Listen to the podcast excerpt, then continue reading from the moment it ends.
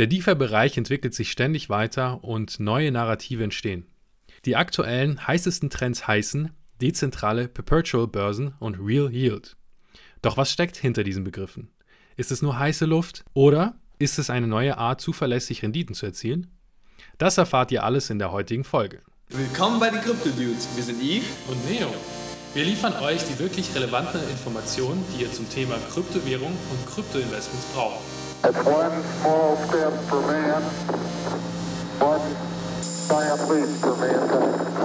Hallo liebe Krypto-Dudes und Dudinen, kommen wir zunächst einmal zu unserer Rubrik Das Ape-Lexikon. Heute geht es um den Begriff BTD oder beziehungsweise BTFD, also steht für beide Dip oder beide Dip.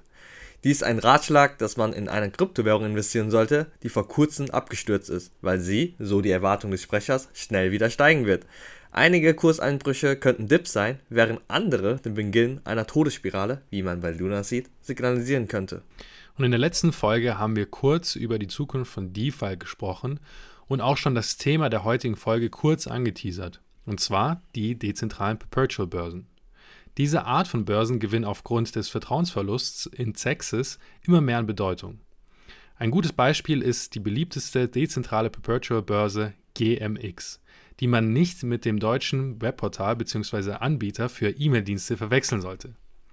Sie hat sich zu einem ernsthaften Konkurrenten für etablierte Anbieter wie Uniswap entwickelt.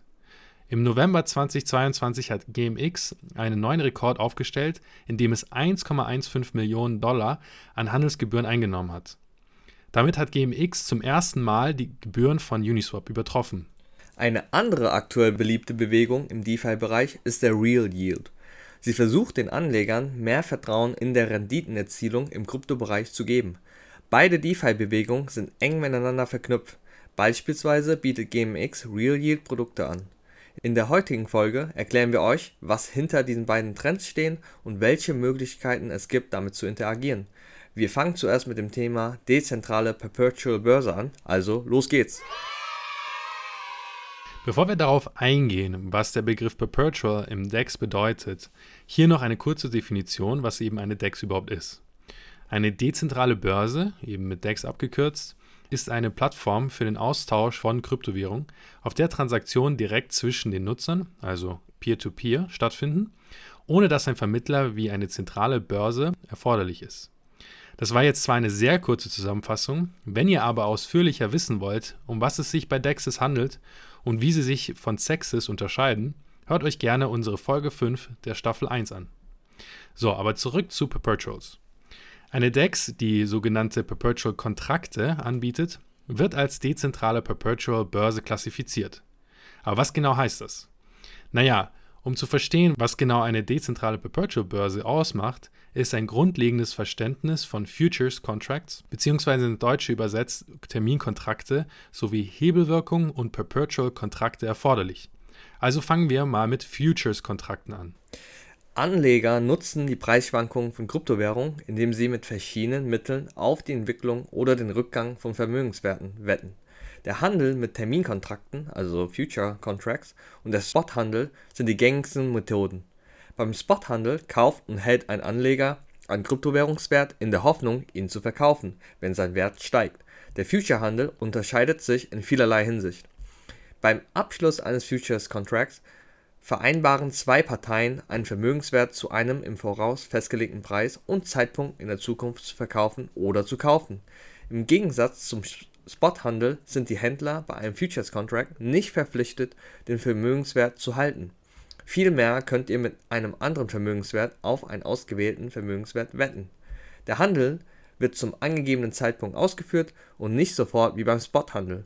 Der in Futures Contract verwendete Vermögenswert wird als Sicherheit bezeichnet. Ein Händler geht bei einem Futures Contract entweder eine Long oder eine Short Position ein. Eine Long Position bedeutet, dass der Händler auf eine künftige Wertsteigerung des Vermögenswerts setzt. Eine Short Position ist eine Wette auf den Rückgang des Vermögenswerts. Wenn der Wert des Vermögenswerts steigt, macht der Händler mit einer Long Position Gewinne, während er mit einer Short Position Verluste macht. Das Gegenteil ist der Fall, wenn der Wert des Vermögenswerts sinkt. Je nach dem Ausmaß des Wertverlustes oder Anstiegs wird ein Futures-Händler liquidiert, wenn er es versäumt, seine Sicherheiten zu erhöhen oder seine Position zu schließen, um seine Verluste zu stoppen. Die Hebelwirkung ermöglicht es Händlern von Futures-Kontrakten, ihre Wetten mit Beträgen abzuschließen, die höher sind als ihre Sicherheiten. Ein Händler, der eine zehnfach gehebelte Futures-Kontrakt-Position eingeht, kann zum Beispiel mit einer Einlage von 10 Dollar eine Wette von 100 Dollar auf einem Vermögenswert abschließen. Um diese Hebelwirkung auszuüben, leihen sich die Händler Geldmittel aus einem bestimmten Pool und verwenden die geliehenen Mittel schnell, um ihre Wetten zu platzieren. Dieser Pool befindet sich meist im Besitz eines einzigen Unternehmens, in den meisten Fällen die Handelsplattform, und wird von der Handelsplattform kontrolliert. Aber wir warnen euch schon mal im Voraus, wenn ihr mit Hebel handelt, dann könnt ihr zwar das Zehnfache gewinnen, aber genauso gut das Zehnfache verlieren. Und wie wir am Schluss jeder Folge betonen, sind wir auf gar keinen Fall Finanzberater. So, jetzt kommen wir zu den Perpetual-Kontrakte. Und zwar sind Perpetual-Kontrakte eine besondere Form von Futures-Kontrakten. Perpetual-Kontrakte könnte man ins Deutsche als unbefristete Kontrakte übersetzen, denn der Hauptunterschied zwischen Perpetual-Kontrakte und normale Future-Kontrakte ist der Verfall des Kontrakts. Während die herkömmlichen Formen von Terminkontrakten ein bestimmtes Verfallsdatum hat, nachdem die Kontrakte nicht mehr gehandelt werden können, haben unbefristete Kontrakte keine Verfallsfrist Daher ist die Position eines Händlers so lange gültig, wie er sie offen lässt und aufrechterhält. Im Vergleich zu anderen Formen von Terminkontrakten ist der Preis von unbefristeten Kontrakten eng an den Spotpreis des gehandelten Vermögenswerts gekoppelt. Der Preis des Perpetual-Kontrakts kann sich unter extremen Marktbedingungen vom Spotpreis entfernen, was jedoch seltener vorkommt als bei traditionellen Futures-Kontrakten um den Preis der Perpetual-Kontrakte weiter mit dem der Spotmärkte zu verbinden, wird eine Finanzierungszahlung geleistet. Diese Zahlung wird zwischen dem Händler eines Kontrakts geleistet und richtet sich nach der Differenz zwischen dem Indexpreis, also dem durchschnittlichen Spotpreis, und dem Preis des unbefristeten Kontrakts. Wenn der Preis des unbefristeten Kontrakts höher ist als der Durchschnittspreis des Vermögenswerts auf den Spotmärkten, ist der Wert der Finanzierung positiv und die Händler mit Long Positions zahlen an die Händler mit Short Positions. Das Gegenteil ist der Fall, wenn der unbefristete Kontrakt unter dem durchschnittlichen Spotpreis gehandelt wird. Das heißt, wenn die Finanzierung einen negativen Wert hat. Die Häufigkeit, mit der diese Zahlung erfolgt, wird als Finanzierungssatz bezeichnet. Da unbefristete Kontrakte nicht auslaufen, läuft der Gewinn oder Verlust so lange weiter, bis der Händler beschließt, den Handel zu schließen oder die Börse das Konto des Händlers liquidiert, wenn es sich um nicht fortgesetzte Verlustgeschäfte handelt.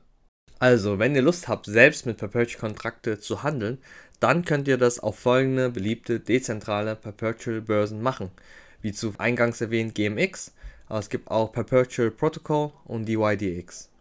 Wir werden nicht im Detail auf die einzelnen Perpetual Dexes eingehen, da dies den Rahmen der Folge sprengen würde. Falls es euch aber im Detail interessiert, wie genau Perpetual Trading auf einer Perpetual Dex funktioniert, dann habt ihr Glück, denn in der nächsten Folge werden wir uns voll und ganz GMX widmen. GMX ist aktuell die beliebteste dezentrale Perpetual Börse und hat, wie am Anfang erwähnt, sogar an einem Tag geschafft, mehr Gebühren als Uniswap einzunehmen. Also seid gespannt auf die nächste Folge. Aber zurück zur Folge. GMX ist auch eine gute Überleitung zum nächsten Thema dieser Folge. Und zwar geht es um Real Yield. Ins Deutsche übersetzt echte Rendite. Denn die Rendite, die GMX ausgibt, basiert auf Real Yield. Aber wofür steht genau Real Yield? Die beträchtlichen Renditen, die oft in der Welt der dezentralen Finanzen angeboten werden, sind sicherlich für viele Investoren faszinierend. Wenn ihr jedoch jemals auf 100% oder sogar 1000% Rendite bei einer Einsatzmöglichkeit gestoßen seid, habt ihr euch sicherlich gefragt, ob das zu schön ist, um wahr zu sein. Eine beliebte Methode zur Bewertung der versprochenen Rendite ist die Berechnung der tatsächlichen Rendite eines Projekts, der sogenannte Real Yield. Diese einfache, schnelle und relativ effektive Berechnung kann euch helfen, die Machbarkeit eines Projekts auf einen Blick zu beurteilen und abzuschätzen, wie real die versprochenen Rendite tatsächlich sind. Um Real Yield genau zu verstehen, müssen wir uns nochmal kurz Yield Farming in Erinnerung rufen. Yield Farming ermöglicht es Nutzern, Belohnungen von Kryptowährungen zu verdienen, indem sie ihr Vermögen in renditeträchtigen Pools anlegen. Es gibt verschiedene Möglichkeiten, Yield Farming zu betreiben, darunter Liquiditätspools, native Netzwerkstaking und Lending-Protokolle. Was sie alle gemeinsam haben, ist, dass sie eine Rendite für den Benutzer im Austausch für das Staking seines Vermögens generiert. Es ist üblich, dass Yield-Farmer Protokolle verwenden, die ihre Rendite maximieren, sogenannte Yield-Optimierer. Yield-Farmers verschieben auch ihre Fonds, um die besten Renditen auf dem Markt zu erzielen. Als DeFi immer beliebter wurde, begannen viele Protokolle höhere Belohnungen als Anreiz für Staker anzubieten. Dies führte jedoch oft zu unnatürlich hohen und unhaltbaren APYs, einige sogar über 1000%. Sobald diese APYs aufgrund der schwindenden Schatzkammern des Projekts fielen, stürzten die Tokenpreise oft ab, da die Nutzer sich beeilten, die gefarmten Token zu verkaufen. Es stellte sich heraus, dass die Nachfrage nach solchen Token eher durch Emissionen als durch ihren Nutzen gestützt wurde. Wie kann man angesichts der vielen hohen APYs im DeFi-Bereich den wahren Wert von Projekten und ihr zinsbringendes Potenzial einschätzen eine Möglichkeit ist die Betrachtung der realen Kryptorendite eines Projekts, also der Real Yield. Wenn wir von sogenannten echten Erträgen sprechen, meinen wir damit ihre Nachhaltigkeit. Wenn die Einnahmen des Projekts die Menge der Token abdecken, die an die Staker verteilt werden, werden die eigenen Mittel des Projekts nicht komplett abgeschöpft. Theoretisch könnte das Projekt bei gleichbleibenden Einnahmen auf unbestimmte Zeit den gleichen realen APY beibehalten. Es kommt jedoch auch häufig zu Verwässerungsemissionen, ein Szenario, in dem ein Projekt APY auf eine Weise verteilt, die langfristig nicht tragfähig ist, meist durch Erschöpfung der eigenen Kasse. Sollten die Einnahmen des Projekts nicht steigen, ist es unmöglich, das gleiche Niveau an APY aufrechtzuerhalten. Solche APY werden oft in Form von projekteigenen Token ausgeschüttet, da ein großer Vorrat davon leicht verfügbar ist. Staker könnten diese Token auch farmen und auf dem freien Markt verkaufen, wodurch ihr Preis sinkt. Dies kann zu einem Teufelskreis führen, bei dem mehr native Token ausgegeben werden müssen, um den gleichen APY zu bieten, was den Geldtopf natürlich noch schneller leert. Beachtet jedoch, dass die reale Rendite zwar vorzugsweise in Form von Blue Chip Tokens ausgegeben wird, ein Projekt, das seine nativen Token vertreibt, dies aber auch auf nachhaltige Weise tun könnte. Die Krypto-Realrendite-Metrik ist eine schnelle Methode, um die angebotene Rendite eines Projekts im Verhältnis zu seinen Einnahmen zu bewerten. So könnt ihr sehen, wie viel der Belohnungen des Projekts verwässert sind oder hauptsächlich durch Tokenemissionen statt durch Einnahmen finanziert werden. Lass uns ein einfaches Beispiel betrachten. Im Laufe eines Monats hat Projekt X 10.000 seiner Token zu einem Durchschnittspreis von 10 US-Dollar ausgegeben was ein Gesamtwert der Emissionen von 100.000 US-Dollar entspricht. Im gleichen Zeitraum hat das Projekt 50.000 US-Dollar an Einnahmen erzielt. Mit nur 50.000 US-Dollar an Einnahmen, aber 100.000 US-Dollar an ausgezahlten Emissionen ergibt sich ein reales Ertragsdefizit von 50.000 US-Dollar. Es ist also klar, dass der angebotene jährliche Ertrag in hohem Maße von verwässernden Emissionen und nicht von realem Wachstum abhängt unser einfaches Beispiel lässt die Betriebskosten unberücksichtigt, ist aber dennoch eine vernünftige grobe Schätzung für die Bewertung der Rendite. Ihr habt vielleicht schon bemerkt, dass die realen Renditen konzeptionell mit den Dividenden am Aktienmarkt vergleichbar sind. Ein Unternehmen, das Dividenden an seine Aktionäre ausschüttet, denen keine entsprechenden Einnahmen gegenüberstehen, wäre offensichtlich nicht nachhaltig. Bei Blockchain-Projekten stammen die Einnahmen hauptsächlich aus den Gebühren für eine angebotene Dienstleistung. Im Falle des automatisierten Market Makers könnte dies eine Transaktionsgebühr für den Liquiditätspool sein, während ein Renditeoptimierer seine Leistungsgebühr mit den Inhabern seines Governance Tokens teilen kann. Eine wichtige Frage ist natürlich dann, wie könnt ihr sicherstellen, dass euer DeFi-Ertrag wirklich echt ist? Also, zunächst müsst ihr ein seriöses Projekt finden, das einen vertrauenswürdigen und bewährten Dienst anbietet. Damit habt ihr die beste Ausgangsbasis für eine nachhaltige Rendite. Als nächstes solltet ihr einen Blick auf das Ertragspotenzial des Projekts werfen und prüfen, wie genau ihr davon beteiligt wird. Möglicherweise müsst ihr einem Protokoll Liquidität verschaffen oder dessen Governance Token in einen Pool einbringen. Auch das Sperren nativer Token ist ein gängiger Mechanismus. Viele Renditesuchende bevorzugen Renditeausschüttung in Blue-Chip-Token, da diese Vermögenswerte als weniger volatil gelten. Sobald ihr ein Projekt gefunden und seinen Mechanismus verstanden habt, solltet ihr die reale Rendite des Projekts anhand der oben genannten Formel überprüfen. Werfen einen Blick auf ein Renditemodell, bei dem die reale Rendite in die Tokenomics eingebettet ist. und darauf, wie sie mit unserer Metrik überprüft werden kann. Ein automatisiertes Market Maker Protokoll bietet Renditen auf zwei Arten an. Erstens den Inhabern seines Governance Tokens ABC und zweitens den Inhabern von XYZ, seinem Liquiditätsanbieter Token. 10% der Plattformeinnahmen werden für das Treasury einbehalten und der Rest wird 50-50 zwischen den Inhabern der beiden Token in ihren jeweiligen Reward Pools aufgeteilt und in BNB ausgezahlt. Nach den Berechnungen erzielt das Projekt monatliche Einnahmen in Höhe von 200.000 Dollar. Gemäß der Tokenomics des Projekts werden 90.000 Dollar in BNB an Staker im Rewards Pool ABC und 90.000 Dollar an Staker im Rewards Pool XYZ verteilt. Wir können den realen Ertrag also wie folgt berechnen. 200.000 Dollar minus 90.000 Dollar mal 2 ist gleich 20.000 Dollar.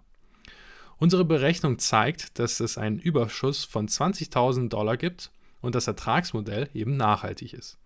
Die Tokenomics für die Ertragsverteilung garantiert, dass die Emissionen niemals höher sind als die Einnahmen. Wenn ihr euch für ein DeFi-Projekt mit einem nachhaltigen Verteilungsmodell entscheidet, könnt ihr den tatsächlichen Ertrag ermitteln, ohne selbst mit den Zahlen erarbeiten zu müssen. Der Real Yield ist der heißeste Trend im Moment. Aber wird DeFi wirklich besser, nur wenn man sich auf reale Renditen verlässt? Und zwar kurz gesagt, nicht unbedingt. Emissionen haben in der Vergangenheit bei einigen Projekten erfolgreich dazu beigetragen, Nutzer zu gewinnen. In der Regel verringern diese Projekte schrittweise ihre Emissionen und gehen zu nachhaltigeren Modellen über. Es wäre falsch zu sagen, dass das Streben nach echten Erträgen objektiv besser ist und dass der Rückgriff auf Emissionen völlig unhaltbar ist. Aber auf lange Sicht gibt es nur Platz für DeFi-Projekte, die mit echten Anwendungsfällen Einnahmen generieren. Und wenn ihr Bock auf Real Yield DeFi-Projekte habt, dann könnt ihr euch auf folgende DeFi-Plattformen austoben. GMX, Umami Finance, Mugen Finance und Weather Exchange.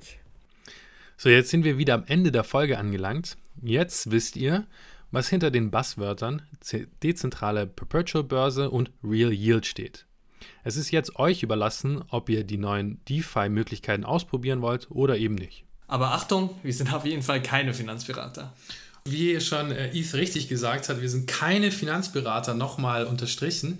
Ähm, wir analysieren und bieten euch eben nur die Informationen an und ihr könnt auch damit machen, was ihr wollt. Aber ihr müsst aufpassen, wie gesagt, der Kryptomarkt ist nicht für jedermann. Also es ist sehr, sehr, sehr risikoreich. Und ähm, wir empfehlen niemals mehr zu investieren, als man hat und niemals Geld zu leihen, um in Kryptos zu investieren. Falls ihr weitere Fragen, Anmerkungen oder konstruktive Kritik habt, sind wir immer offen, weshalb ihr uns das gerne in unserer Telegram-Gruppe schreiben könnt. Den Link dazu findet ihr wie immer in der Beschreibung. Falls euch unser Podcast gefallen hat, würden wir uns sehr freuen, wenn ihr es mit euren Freunden teilt. Danke fürs Zuhören und bis zum nächsten Mal. Ciao. Ciao.